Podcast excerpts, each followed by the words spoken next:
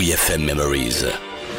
Les archives de la radio du rock. Dans WeFM Memories, on fait des bons avec le John Butler Trio. En observant John Butler de près, eh bien tout paraît si facile et pourtant sa technique de guitariste acoustique est démente. Parole de Dom Kiris qui le recevait une nouvelle fois en mars 2007 à WeFM.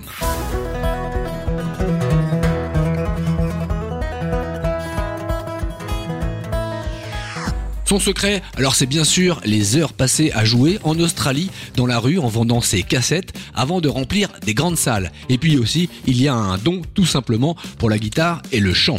Il est chamanique, un peu sorcier, à l'image de ses ongles démesurés qui lui servent à pincer les cordes. Allez, on en pince une nouvelle fois pour le JBT, le John Butler Trio. Vinsou, mets-nous ça.